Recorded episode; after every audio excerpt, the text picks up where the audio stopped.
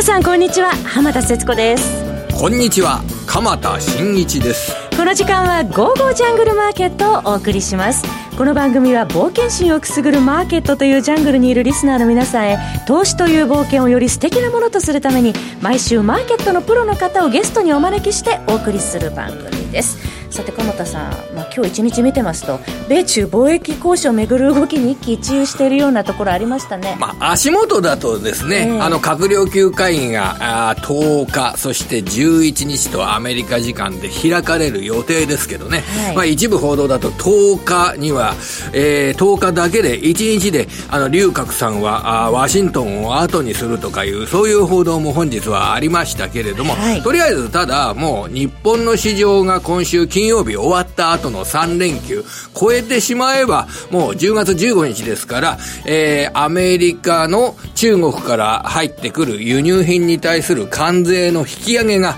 まあ15日から予定されている。それが、あ実際に延期されるのかどうかということについてはもう結果が出てるわけですよね。はい、えー、だからもう足元でそのようなことを追っかけててもあまり意味がありません。えー、従って今分かってることを追求していくということが必要になります。えー、分かっていることといえば、はい、えー、分かってきたことといえば、やはり、えー、企業収益の、日本の企業収益の状況、8月で占められた決算発表が、まあ今日あたりはすごく多くの会社が、あの決算発表を行ってきております。はい、えー、それを見ながら、えー、今度は9月で占められた決算発表がどんな内容になって、そして今の株価価水準が、業績に耐えられるものなのか、これから上がっていくものなのか、下がっていくものなのか、そのあたりを企業収益からアプローチしていく、えこれが必要になってくると思います。そのあたりも後ほど詳しく伺っていきたいと思います。それでは早速進めてまいりましょう。この番組は投資家の英知をすべての人に投資コンテンツ e コマースを運営するゴゴちゃんの提供でお送りします。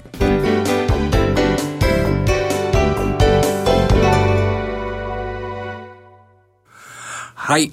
えっと、決算発表で、はい、今日引けた後に、まあ、いろんな会社が決算発表を行ってますよね。はい。で、えー、あんた、まず足元。これ、小売業の決算発表が、これ8月は多いわけですよね。はい、えー、そこで、えー、今日発表された小売業の決算の動向で、えー、見てみると、うん、あの、ファーストリテイリングは8月の本決算企業です。はい、で、えー、このファーストリテイリングの8月の本決算における営業利益の実績が、まあ今日発表されまして、それが2573億円という数字になりました。はい1年前の実績に対して9%の増益です。で、会社計画が2600億円。はい。2600億円ですから、これ1%足りないという状況になりまして、まあ1%足りないという状況がどんな風に捉えられるかということ、まああの、ポジティブじゃありませんね。そして、新しい年度、2020年8月期の見通し。こちらは、えー、営業利益の見通しで2750億円という水準になりました。はい。6.7%の増益。およそ7%増ですかうん、これがもうですね、ファーストリテイリングっていうのは非常にこれ、えー、プレミアムがついてる、まあ、企業収益の状況からしてプレミアムがついている、えー、株価水準にあります。はい。えー、今日引けた株価61,650円をベースにした時価総額が6兆5000億円あります。6兆5000億円。それで、えー、上げた今年度の見通しの営業利益が2750億円。2750億円の見通しで、えー、まあ今更ながらですけれども、6兆5000億円の時価総額というのは、まあ相当規模大きな、あ時価総額ですね。で、今のその、今年度の見通しの6%台の増益見通しが、果たして投資家を満足させるものなのかどうか、うん、まあ明日は S q ということもあってね、まあ日経平均への影響との一番大きなファーストリテイリングの株価動向などを、ちょっと明日の朝はですね、注意して見ていくということになるかと思います。ちなみに浜田さん、はい、あの、ファーストリテイリングは、えっ、ー、と、いわゆる東洋経済会社指揮法で見てみると、えー、2020年8月期の営業利益の水準が3000億円規模なんですよね。えー、だから、あちょっとその、か、ね、東洋経済の予想している数字に対しては、まあ、あの、1割近くショートというような、そういう実績になりましたね。はいあとですね、これ国内のその消費環境や、を考える上で、あの、セブンアイ・ホールディングス。はい。まあ、こちらは決算数字についてはあまりインパクトのある数字じゃなかったと思ってるんですけど、えー、ちょっと気がかりなのは、あいわゆるリストラクチャリング。はい、人員削減。こちらに進むというような状況が、まあ、どんな風に捉えられるかという形になります。あの、いわゆる百貨店で、えー、今回、5つの百貨店を閉鎖するということが発表されております。はい。えっと、百貨店ってどんどんこれ減ってますよね。えー、今回、西武岡崎、西武大津、あと、そごうの徳島やそごう川口など、全部で5店の百貨店の閉鎖。そごうの川口もなくなっちゃうんですよね。で、そうすると、あのー、この百貨店業態っていうのが、このまま、えー、減少していくと、なんかあの、100年後ですとかはね、えー、100年前には百貨店って業態はありましたねとか、そんな風に語られるような状況にならないかどうか、ちょっと心配されるような状況です。縮小傾向ですもんね。で、百貨店で1300人の人員削減、はい、で、伊東洋華堂で1700人の全員削減。今世の中っていうのは、新卒採用で人が欲しい、人が欲しいっていう、そういう状況況ってすごく浮き彫りになってるじゃないですか。人手不足って言われてますね。ただこれ、あの、大きな会社の一部の事業においてはこのように百貨店やスーパーにおいて、えー、かなり大規模な人員削減が行われるというような状況を見ると、はい、こういった、まあ、非常にわかりやすい会社の人員削減を前にして、うん国内消費や国内景気というのはこれから相当悪くなるかもしれないというような意識が経営者の間に広がって、えー、先行きのこれからの2021年3月期の採用活動ですとかに悪影響を与えるというようなこともこれあり得ますね。その意味で、ちょっと今回のセブンアイ・ホールディングスの人員削減、店舗閉鎖のニュースというのは、えー、ちょっと明日以降、どういう形で日本経済に対する影響を与えていくか、えー、注意して見ていかねばならないと思います。あの、セブンアイのその決算発表の中身見てても、うん、国内のコンビニ事業は増えて4%増だったんですけど、そのスーパーストアの事業の方ですよね、26%減というところ、はい、まあ、気になったんですなかなか利益が上がらない仕事という状況ですよね。えー、あの、こちらについては、あの、あの、売上の規模に比べて利益率がごく低いというようなことが認識されている、そういった、はい、あの、事業になりますね。で、そかほか、えっ、ー、と、そう。まずは、ここ、やっぱり最後はせ、はい、設備投資関連の、えー、安川電機の下方修正。こちらはやはり、えー、先行きを見る上で、この重要な、あ決算になってきますね。はい。安川電機の、今年度の、今2月期の、えー、業績見通しが下方修正されました。はい、で営業利益の見通しで今まで465億円だったものが250億円。うん結構これは低い水準ですね。えー、465が250に修正ということは、これ、半分近くになってしまうという状況ですよね。はい、これあのー、第一四半期の営業利益の実績がおよそ70億円でした。えー、第一四半期70億円しか出なかったので、1年間の目標465億円は、ここまで届かないだろうというのが、まあ、3ヶ月前の決算発表における一般的な見方だったことは、これ確かです。はい、あ465は5億の安川電機の目標というのは未達になるだろうという意識が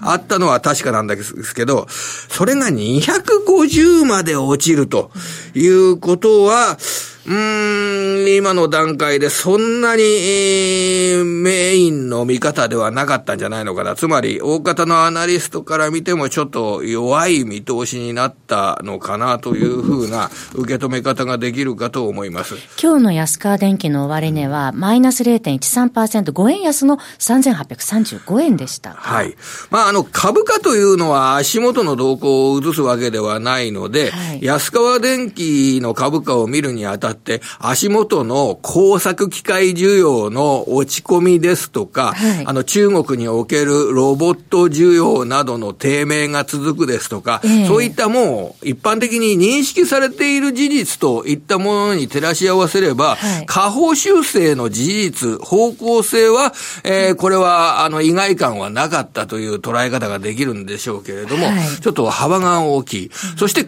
もう、重要になってくるのはやっぱりこれからの回復ですよね。はい、えー、2021年の2月期、えー、つまり、再、再来期。このあたりが回復していくかどうか、ということを考えるためには、やはり、えー、米中の貿易協議などが進展するというような形で、設備投資の動きについて、えー、各企業が決断をできるような、はい、そういう事業環境が、あ揃ってくるかどうか、ということが重要になってくると思います。通商問題をめぐるその米中の対立も緩和するかどうかっていうところもやはり注目しておきたいと思います。さて、この後は本日のゲストの方お迎えします。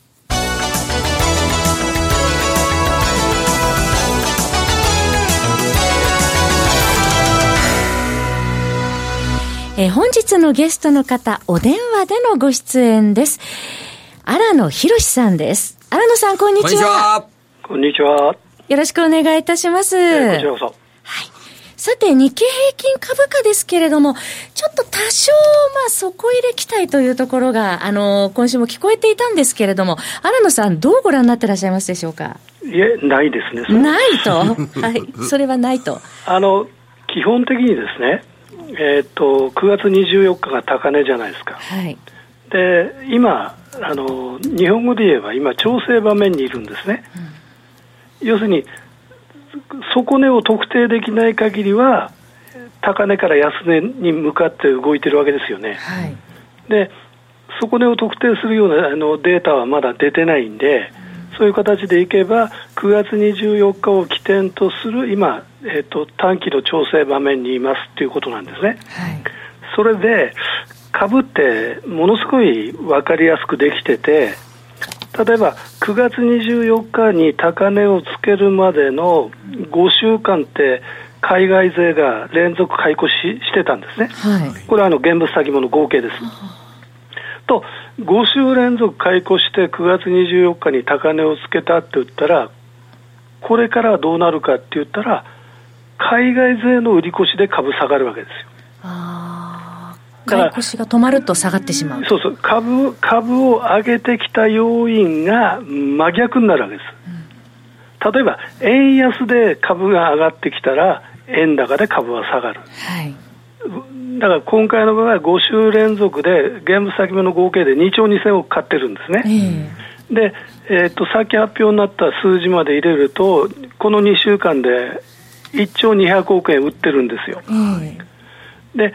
問題は、これからそのあと2、3週間、多分調整場面だと思うんですが、そこまでに海外勢がいくら売るかなんですよ。2兆2000億円以上に売ったら、5週 ,5 週間で上げたの1660円上げたんですね。でそれを全部行ってこいにしちゃう。だから、えー、今週とか来週とか、どれぐらい海外勢が売り越すか、売買差額がどうなるかっていうのが、とりあえずのチェックポイントですよね。そこが鍵を握っているという。この買った部分を全部売り越すというような状況になってしまうと、あの株価もその上がる前の段階まで戻るとかいう、戻ってしまうとかいう、そういう計算になるんですか、全くおっしゃる通りです。あのえっと、去年から今年まで海外勢ってあの場面でいうとあの今回の9月入れて4回解雇してるんですよ、うん、今までの3回は解雇した金額を超えた売り越しした場合には上げた分全部帳消しにしてます、だだから今回の場合は1660円上がってるんで、あのあと例えば3週間で1兆5000億円ぐらい売れば、全部それは帳消しになりますはい。この海外勢の動きを、えー、予想するというためのなんかツールですとかデータですとか、そういうのはないですかね、これ。これからの海外勢のえっとですね、今年4月に4週連続買ったんですね。えー、で、8月の中旬から9月の20日まで5週連続買ったんですよ。はいはい。で、去年はどうだったかというと、4月から5月の18日まで7週買ったんですね。えー、で、その次買ったのは、えっ、ー、と、9月の10日ぐらいから10月の5日まで4週なんですよ。うん、そうすると、連続買い越しって間に4、5か月空くんですよ。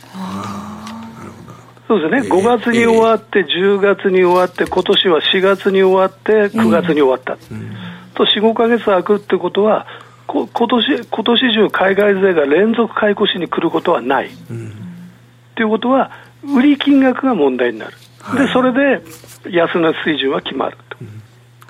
それと、売り越しになるという、買い越しには少なくとも、えー、なるには相当時間がかかるというようなことを念頭に、海外勢の動きを考え、そして売り越し金額がどのぐらい勢いが出てくるかとおっしゃる。だから、18年もあるいは今年も、海外勢は基本的に日本株に対するスタンスは売りじゃないですか。はい。あの例えば現物でも先物でも今年完全に売り越しですよね、ええ、数兆円売り越してるはずなんで、え、そうすると基本はそこで数か月に1回、え例えば為替がいい方になったとか、アメリカ株が上がったとかで買ってくるわけですから、はい、だから自律的に日本株を買うっていう動きじゃないんですよ。環境が、えー、っと日本株が上がるような環境、例えば円安、アメリカ株が最高値更新、そうなったら買ってきましょうってことなんです。そうすると、年内買ってこないんだから、2万2307円という4月25日の高値が、もしかしたら、もしかしたらって、かなり高い確率で今年の高値、えー、ということになっちゃいますよね。はいその動きを見ながら、あ明日 S q になります。荒野さんのご出演日というのは、あの、大体この S q の前の日になるわけですけれども、はい、その、S、今回は、その、今の株価の位置考えると、上げて、半分ぐらい上げた部分を戻したと、あの、下の方に行ってしまったという、そういう位置で S q を迎えるんですけど、えー、このトレンド自体は今どっちに向いてんでしょうかね、これ。9月24日を高値とする、うん、今、調整場面にいるわけですから、うん、今回の S q は大した問題じゃないですよね。あそうなんですか、あの、えー、時間がそんなに経ってないっていう形で。経ってないっていうことが、調整場面にいるんだから、えー、あの例えば明日突然暴騰して2万2000円になるなんてことないわけで、はい、そうやって考えれば、この、今日の2万1500円前後、ええ。まあ、2万1300円から600円まで今日動いたわけですけど、ええ、その辺のどっかで決まるってことですよね。うんところで、荒野さん、その日経平均株価ですが、2万2000円がちょっと壁になってるような感じするんですけれども。あのチャート見ていただくと、はい、えーと、9月に、えー、8日連続で2万、ざらばで2万2000円載せてるんですよね、えー、それが東京ドームみたいに大餡型になってるんです、チャート。はいだからそうやって見ると、2万2000円っていうところに壁を作っちゃった。っていうこと言えるんですね。だからそ、それをもし超えるとしたら、一発で何百円高で超える以外ないんですよ。それは、例えば今、107円台の真ん中にいるやつがいきなり2円円安になるとかですね、はい、あるいは米中協議が言ってる以上に、もうちょっとあのその合意の度合いが高まるとか、うん、そういうことが起こらない限りはもう無理ですよね。うんちょっと今それでですね、ちょうど明日金曜日になってから日本が3連休という状況の中で、その今おっしゃられたような米中協議、この結果を読むっていうのは、すごく難しいような気がするんですよ。あの、基本シナリオは合意の先送りですよ。はいはい。だからその中国が農産物買うよとか、だから、えー、っと追加関税やめてくれよというような提案をどうやらしてるらしいんですが、トランプさん、やめないですよ。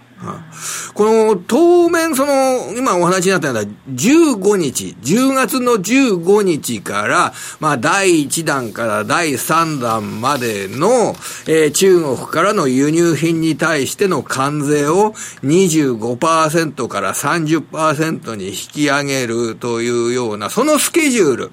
これが、先送りになるっていうような期待はもう持たない方がいいわけでしょうかね、これ。11日に何らかの合意が成立すれば、どんなことでもいいから、何らかの合意が成立すれば、それは15日の追加関税やめるってことでしょうから、だから、結局、もう日本株は明日終わっちゃった後の結果ですから、そうなんですよ、そうなんですよ。だから、しかも月曜日休みじゃないですか、そうすると日本って完全にその離れ小島に置かれちゃったような存在なんですよね。だから明日あのまあ、S q 日ですけども、明日多分大きな動きはない、今日だから夜、ニューヨークダウが僕は大きく上がると思ってないんで、下がるとすれば、まあ、今ちょっと先物安いですよね、確か。で、ちょっとあの、荒野さんにすごく短い時間の話で、あの、短期的な話で申し訳ないんですが、それもしかも仮の話になってしか申し訳ないんですけど、明日のその短期的な3連休前のポジションで、例えば、その3連休の間の日、米中の貿易動向などを考えながら、まあ、買いを大きく入れるとか、売りを大きく入れるとか、そんなギャンブルはやっても仕方ないというような。まあ、間違っても買っちゃいけない。ああ買いの方はやっぱり下げなきゃいけない、それはだって、9月24日を高値とした今、調整場面にいるんですから、えーそれは新規の会っていうのは、もう最も避けるべきことです。ええー、わかりました。まあ、そうすると、その3連休終わった後、はい、来週、えー、まあ、この3連休は、ね、ちょっとその、米中の話などしながら、まあ何もしないと。それで、うんその後っていうのはどんなことを考えながら、そして、えー、株価の動きでどんなことをテクニカル的に注目しながら対応していくといいですかね？あの、騰落レシオと RSI 計算して、あの20日平均からのマイナス日経平均のマイナス乖離率を合わせれば、ええ、底値って特定できるんですよ。あそうなんですかだから、そうまあ、じゃあ次回話しましょう。ええ、じゃ底値を特定できるまでは、え、買っちゃいけない。だから今、ショートポジション持ってる人は、うん、もうちょっとそのショートポジションを継続していいってこと、うん、買う時期ではないということですね。あの99%買っちゃいけないです。うんその底値っていうので、それ、今日教えていただくわけにはいかないんですか、それ。そ底値の測り方ですとかっていう。いや、ですから今、騰落でしょって、今日現在で118なんですよ。ええ、これが100を割って80とか。うん、だ今、RSI が今日の計算してないけど、多分60ぐらいなんですね、うん、これ20日で算出するんですが、これが要するに40切って30の方に行くとか、えー、20日平均の日経平均に対するマイナス乖離率が3%を超えるとか、だそういう条件が、その3つ言ったうちの2つぐらい重なれば、うん、もうあの新規の買い入れていいタイミングですから、はい、だそこまでは待つってことじゃ結構時間かかりますかね、まだそうするとね。いや、あと2週間か3週間でしょ。騰落ですよ、118%ということは、今の段階だと上がった実績のある銘柄の方がまだまだ多いということなんでしょうかね。あの9月の末って157までいったんですよ。あなるほど。で、そこから今下がってきてるんですけど、ええ、騰落レシオってこれも1か月サイクルだから、9月の25日157だったんですけど、ええ、1か月後に多分100は切ってるんですよ。はい、で5週連続買い越した海外勢が、おそらく5週連続売り越したら、そこで安値つけるんですよ。だからそういう流れでいけば、10月の最終週、10月の第4週か第5週に、ええー、とりあえずの安値を見に行く。えであのもちろん米中が突然まとまったらったら全然話変わりますけどね、えそれがないとすれば、そういう流れですよね。あと、あの、RSI の話もあります。RSI っていうのは、レラティブストランガーインデックスでしたよね。あの、上がってる幅と下がってる幅によって、えー、これ計算される指数という捉え方でよろしいですね。価格指標が過熱であるか、ええ、それこそ、あの、売られすぎかを測るわけだから、え、売られすぎっていうのは当然数字で出てくるわけですから、はい、それを待つってことですよね。これはあの平均真ん中が50%っていう、そういう数字でしたっけ、これ？50です、50, 50ですね。はい、だから今60というのは、まだあの幅で上がってる株というのが多いというような、そういう状況になるわけですね、これ。あのついこの間、88までいったら、こんなんめったに起こらないこと起こってるわけですから、ええ、この加熱分を解消しない限りは、それは、戻んないですよね。ああ、なるほど。今おっしゃられたそのテクニカル指標の今の位置と、そして、えー、それの底値の目処といったものを考えると、やはり、えー、3週間ぐらいの時間は、あの、かかるというのが、あの、現状なんでございますかね。9月24日から高値から今2週間半経ってるんですよ。ええ、だからあと2週間半ぐらいですから、10月末ぐらいなんですね。はい、で、あくまでも米中で何の合意もないっていう前提です。ええ、それがもし本当に市場以上にあのいい段階で合意が成立すれば、もう簡単に1日で4、500円高しますんで。はい、はい。